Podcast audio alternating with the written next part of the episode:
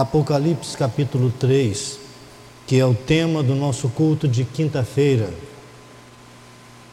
versículo 8. Capítulo 3, versículo 8.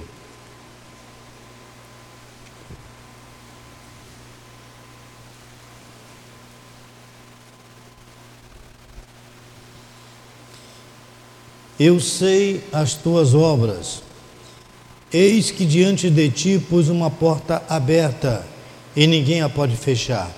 Tendo pouca força, guardaste a minha palavra e não me negaste o meu nome. Amém. Podeis sentar, meus irmãos. Nós. Deixa eu temperar.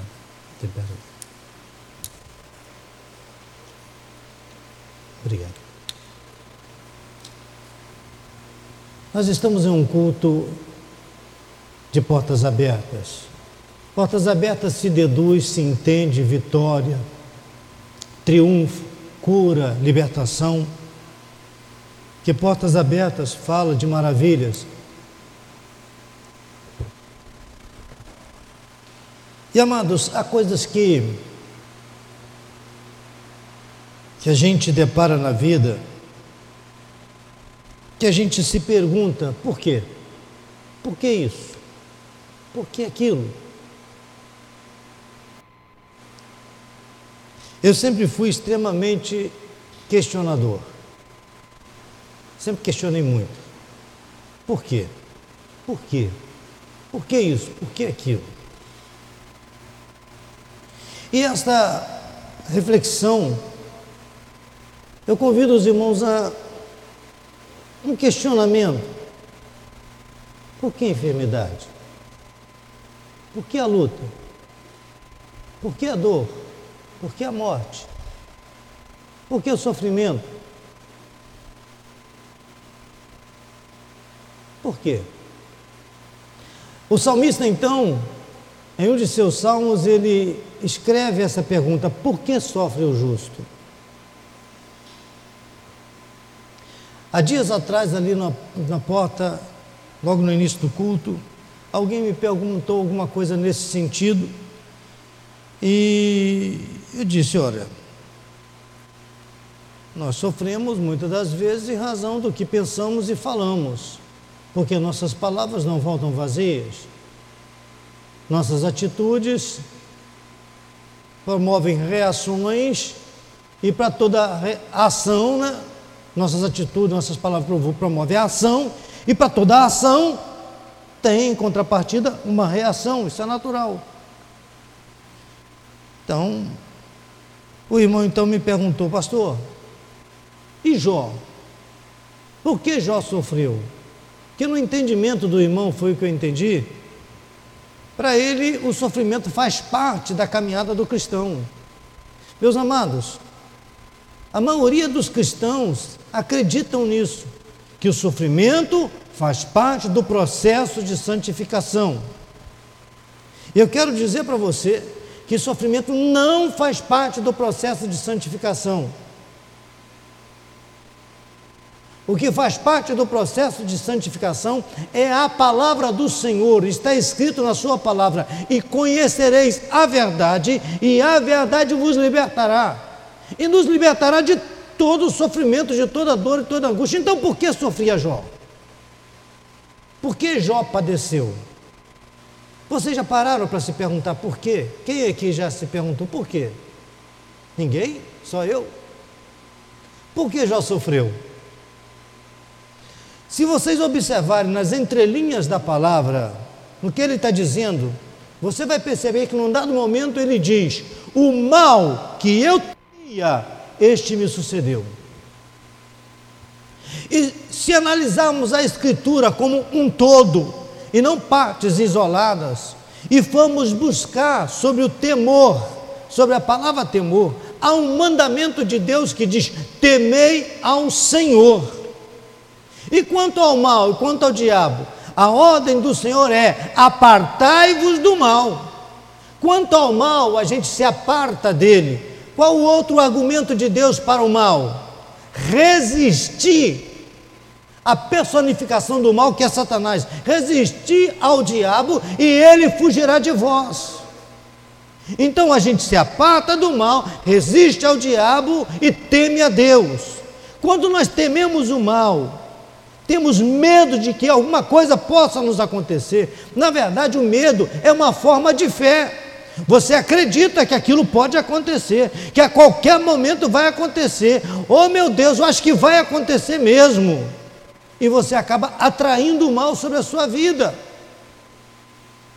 Porque conforme o homem crê, diz o texto sagrado, assim ele é. Então, ainda falando acerca do mal, você poderia recorrer a uma contra-argumentação em 2 Coríntios capítulo 12, onde Paulo diz o seguinte: é, para que não me exaltasse pela capítulo 12, 2 Coríntios, verso 7, e para que me não exaltasse pelas excelências das revelações, foi-me dado um espinho na carne, a saber, um mensageiro de Satanás para me esbofetear, a fim de não me exaltar, acerca do qual três vezes orei ao Senhor para que se desviasse de mim. E disse-me: A minha graça te basta, porque o meu poder se aperfeiçoa na fraqueza.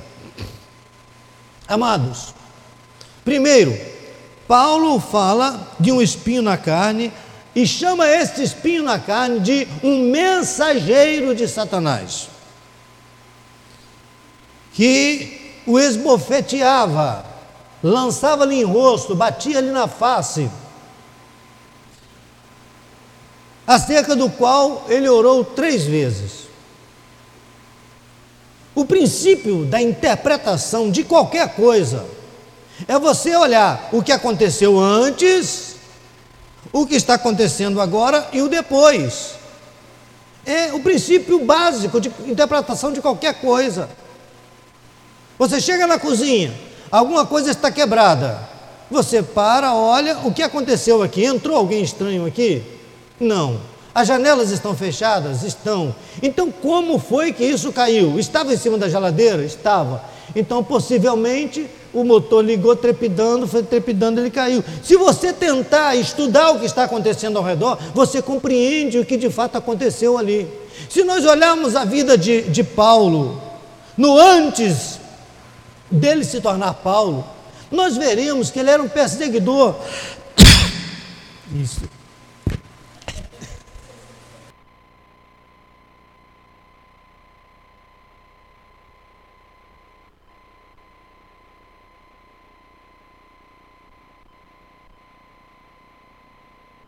o dia todo tomando água gelada e a garganta foi para o espaço.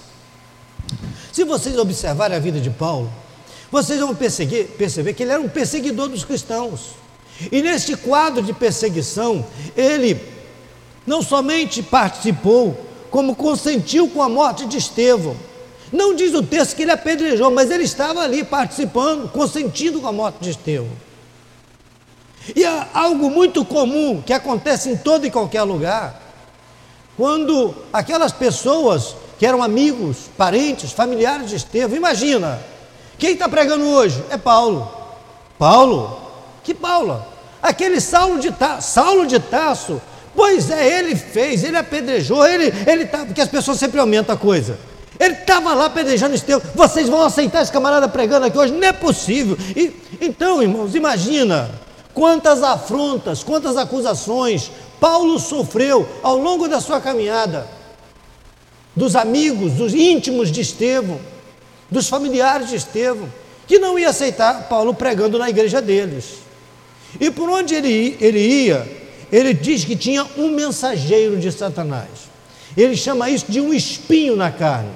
Então ele ora ao Senhor para que o afaste. Por três vezes orei ao Senhor para que me desviasse, para que se desviasse de mim. Há alguns estudiosos que pregam que Paulo tinha um problema, uma enfermidade na vista, por ter escrito lá num determinado texto: Vede com quão grandes letras vos escrevo. Eu acredito mais nesse contexto histórico da história de Paulo, a, a, a, a, a situação de vida que todos vivem. As pessoas gostam de apedrejar, tampar pedra, porque fulano, fulano foi, fulano fez, fulano aconteceu. Porque ele foi no passado, não conseguem crer que hoje ele pode ser uma nova criatura. Meus amados, o que nós vemos e o que eu percebo é que nós nos posicionamos mal diante da revelação de Deus, diante da Sua palavra, do que Ele quer para nós e do que Ele tem proposto para a nossa vida. Quando nós observamos alguns é, é, estudiosos da palavra, como Enoque, por exemplo, diz o texto sagrado que Enoque andou com Deus. E o Senhor Deus testifica acerca de Enoque, dizendo que ele andou com Deus, ele caminhou com Deus numa comunhão, num entrosamento tão profundo, que a terra, testifica o Senhor, tornou-se indigna da sua presença. Mas Enoque teve filhos, teve esposo, teve família, ele não foi um alienado, não, ele teve uma vida comum, mas viveu entre os homens como um homem em comum.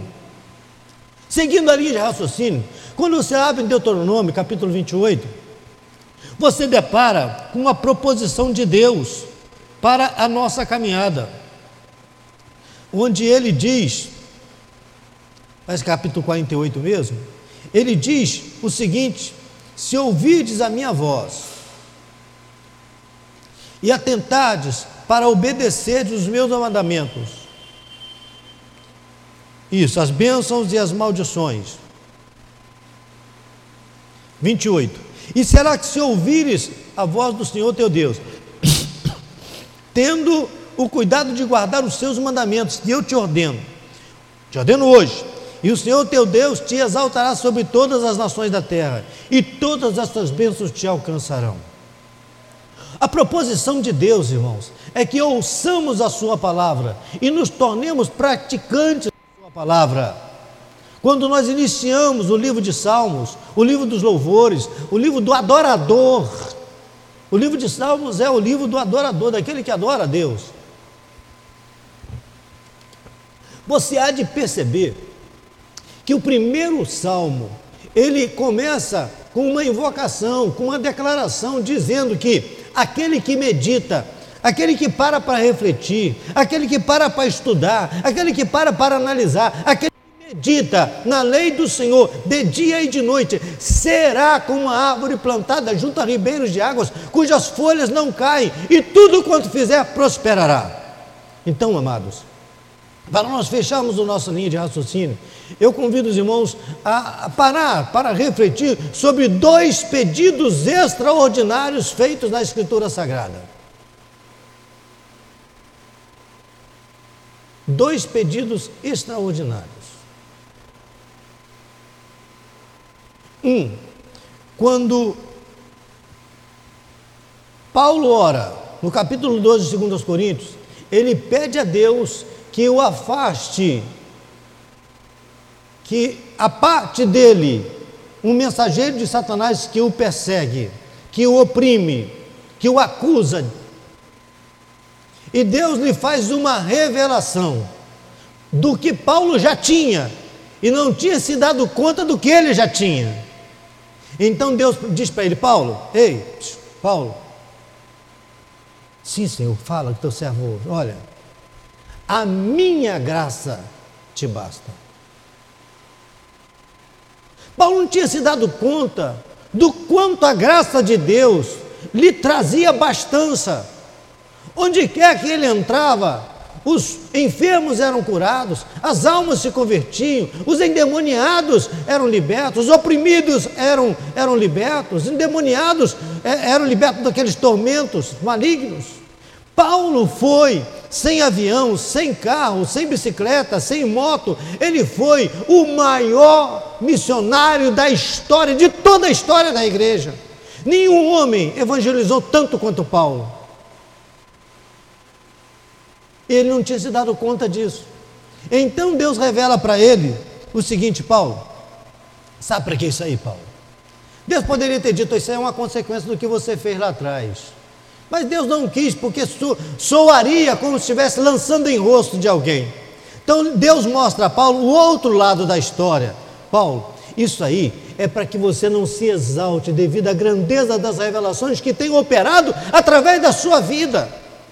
Aquela dificuldade servia na vida de Paulo, do homem, da, da, da, do caráter, da personalidade daquele homem, servia como um freio para que ele não viesse se exaltar diante dos homens. Vocês hão de perceber que nas demais cartas de Paulo, ele diz o seguinte: ele, ele chega e diz, Eu, apóstolo do Senhor, chamado não pelos homens, mas por Deus. Você vai sentir um tom de, de tão forte de eu, né? Eu, apóstolo do Senhor, não chamado pelos homens, mas chamado por Deus. Muitas das vezes perseguido, entre falsos, ele, ele fala de si, muito de si. Então Deus permite um espinhozinho para que esse eu né, dê uma quebradazinha nesse eu e permaneça a graça de Deus. Paulo, você não percebeu que a minha graça te basta? E nós lemos isto e às vezes fazemos menção da graça de uma forma tão assim, é, é, é, como gíria. É só a graça, irmão, só a graça. Você já parou para pensar o que, que significa graça? Quem pode dizer? Favor imerecido. Favor que eu não mereço, favor que eu não sou digno, favor que eu não tenho condições de receber e o Senhor me dá a si mesmo. Não é por merecimento, é amor. Não é merecimento, é graça. Não é merecimento, é favor de Deus. Nada do que Deus nos dá, Ele nos dá porque merecemos. Não, irmão, porque eu sou fiel, jejuei, orei. Por isso, Deus me deu.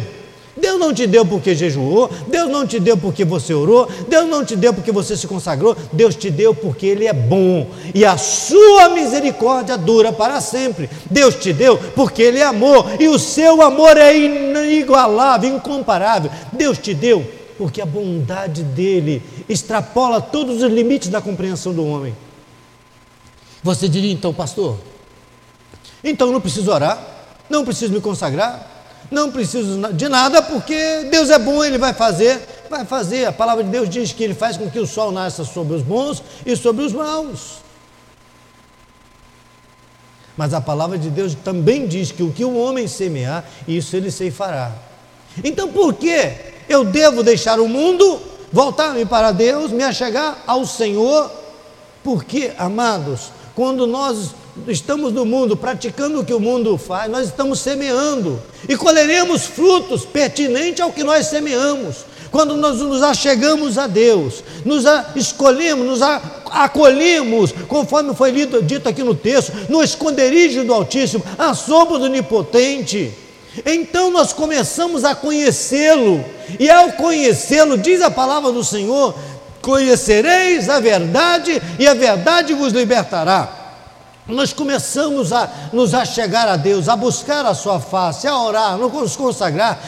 O, isso redunda em conhecimento de Deus. E o conhecimento de Deus nos liberta das amarras do mundo, das amarras de Satanás. Os favores de Deus continuarão vindo, não porque você se achegou, não porque você está no esconderijo do Altíssimo, continuarão vindo porque Ele é bom e a sua bondade dura para sempre. Então, quando nós nos achegamos a Deus, e buscamos comunhão com Ele, nós deparamos com um outro pedido. Deus então diz a Salomão: O que queres que eu te faça? E Salomão diz para o Senhor: Senhor, me dê sabedoria para que eu saiba conduzir o teu povo. E Deus então diz: Ele pediste bem, porquanto não pediste a morte dos seus inimigos, nem riqueza, nem bens, nem terra, mas pediu sabedoria. O que é sabedoria? Amados, não existe sabedoria sem conhecimento. E não existe conhecimento sem informação. Para que eu receba a sabedoria de Deus, eu tenho que me aproximar do Senhor, buscar conhecê-lo, me informar acerca dele, do que ele é, como ele é, o que ele faz, como lhe apraz. E então, este conhecimento se tornará uma ferramenta nas mãos da sabedoria para usar este conhecimento para o bem do próximo, da minha sociedade, da minha família, do, do, do, do, de toda a criação de Deus, pois nós fomos feitos para nos tornarmos, sim, coroas da criação. Deus tem um propósito na nossa vida. E quando nós deslocamos, nos deslocamos desses parâmetros terrenos, nós vivemos muito aqui, no, no, no, nesse, nesse nível material, nesse nível humano. Quando você se desloca para um nível espiritual, e deixa de estar no nível dos homens. Você está acima, acima da circunstância, voando como águia. E a palavra do Senhor Deus diz que aqueles que confiam no Senhor serão como o monte de Sião, estão acima, voarão como águias, caminharão e não se fadigarão, não se cansarão, porque as circunstâncias, quando nós estamos neste nível, nós estamos acima dos parâmetros humanos. A nossa visão é muito mesquinha, míope. O Senhor Deus diz: levantai os vossos olhos para cima e vede, pois está se aproximando a vossa redenção. Conforme o homem crê, assim ele é.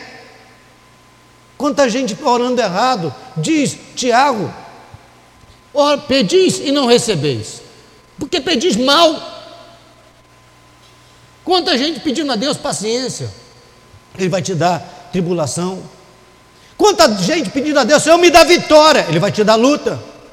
Como é que você vai ter vitória sem luta? Ele vai te dar luta. Peça a Deus o que Ele diz que você deve pedir. Mas Deus ensina a gente a pedir? Ensina. Ele diz para Paulo: Paulo, a minha graça te basta. E o que, que é bastança? Bastança que eu entendo é ter de tudo à vontade. A graça de Deus traz bastança, bastança de saúde, bastança de renovo, bastança de paz, bastança de amor, bastança de alegria, bastança de, de prosperidade, de tudo. A minha graça te basta, e foi o que Salomão recebeu. Mas peraí, pastor, Salomão não pediu sabedoria?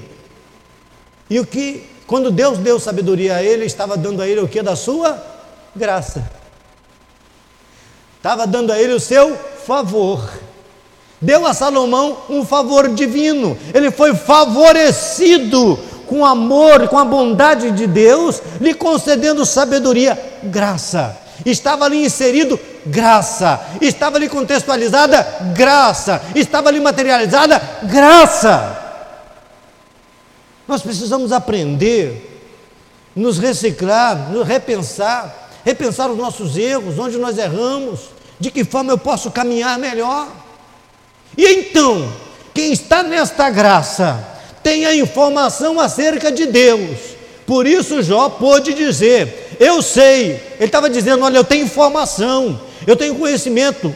Eu não somente ouvi dizer, mas eu fui investigar. Eu sei que o meu redentor vive e que por fim ele se levantará. Quando Pedro, no meio de uma tempestade, Pensando que era um fantasma, ouve alguém dizendo: Não, isso não é, não, Pedro, sou eu. Ele disse: És tu, manda-me ter contigo. Ele disse: Ora, vem. Enquanto Pedro está firmado naquela informação, está voltado para aquela informação. A sabedoria, o saber, o conhecimento de Deus está na sua mente. Ele caminha tranquilamente com base nessa informação. Quando ele ouve a voz do vento, quando ele ouve a voz das águas, quando ele ouve as muitas vozes que ao redor sacode o seu entendimento, ele começa a afundar. Quantas pessoas, irmãos, estão afundando? Que ouve vozes estranhas, Ouve vozes estranhas do inimigo na nossa alma. Quem assistiu aqui aquele filme do Mel Gibson sobre a crucificação de Cristo? Acho que todo mundo assistiu, né? Não? Olha, é muito triste. Eu chorei no filme. Eu chorei.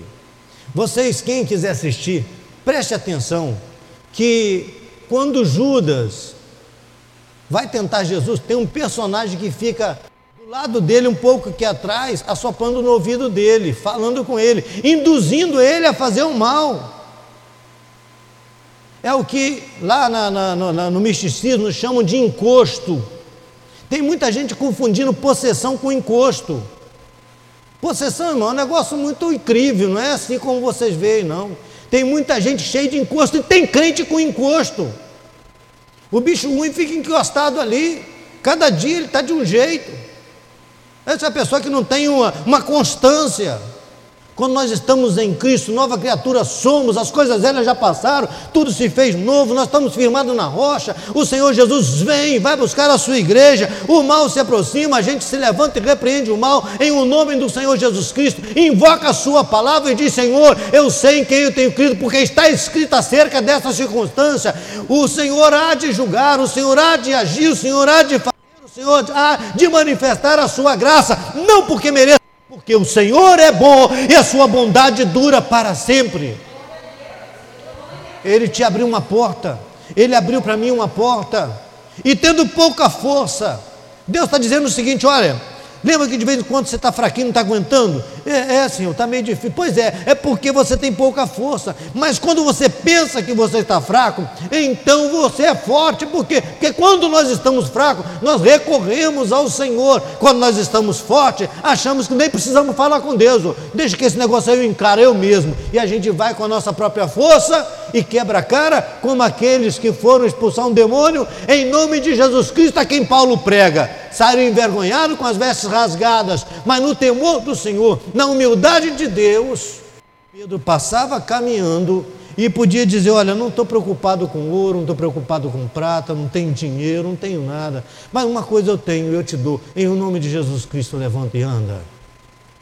O coração de Pedro não estava no ouro, não estava na prata, o coração de Pedro estava naquele que pode tudo. Conta a história que um grande pregador entrou em um presídio, uma, em uma prisão, e chegou na porta e diz: Um pecador, onde tem aqui um pecador? Por favor, um pecador. Aí ficou todo mundo olhando, olhando o pregador, olhando. Ih, pregador maluco aí hoje, né? Tem um maluco aí, um doido aí. Um, um, um pecador, tem um pecador aqui por acaso, um pecador. E lá atrás ele ouviu um choro e alguém que dizia: Eu sou um pecador, um miserável pecador. Aquele pastor então deu glórias a Deus, encontrei uma alma carente de Deus. E foi ali e pregou o amor de Deus para aquela pessoa. Irmãos, Deus conhece a tua mente, o teu coração. Quando você diante de Deus reconhece, Senhor, tu sabes que eu nada tenho, que eu não posso, sou fraco, mas o Senhor é forte. Eu não posso, mas o Senhor tudo pode. Eu não sei como, mas o Senhor sabe como. Eu entrego a minha vida nas tuas mãos, Senhor. Tu há de agir nesse negócio. Tu há de mover nesse negócio. Eu sei que o Senhor está falando com alguém aqui hoje muito forte. Tu há de agir, tu há de mover. Não sei como o Senhor vai fazer, mas eu sei que o Senhor faz. Eu só preciso saber que o Senhor faz. E Ele faz. Você pode crer nisso? Então se coloque de pé.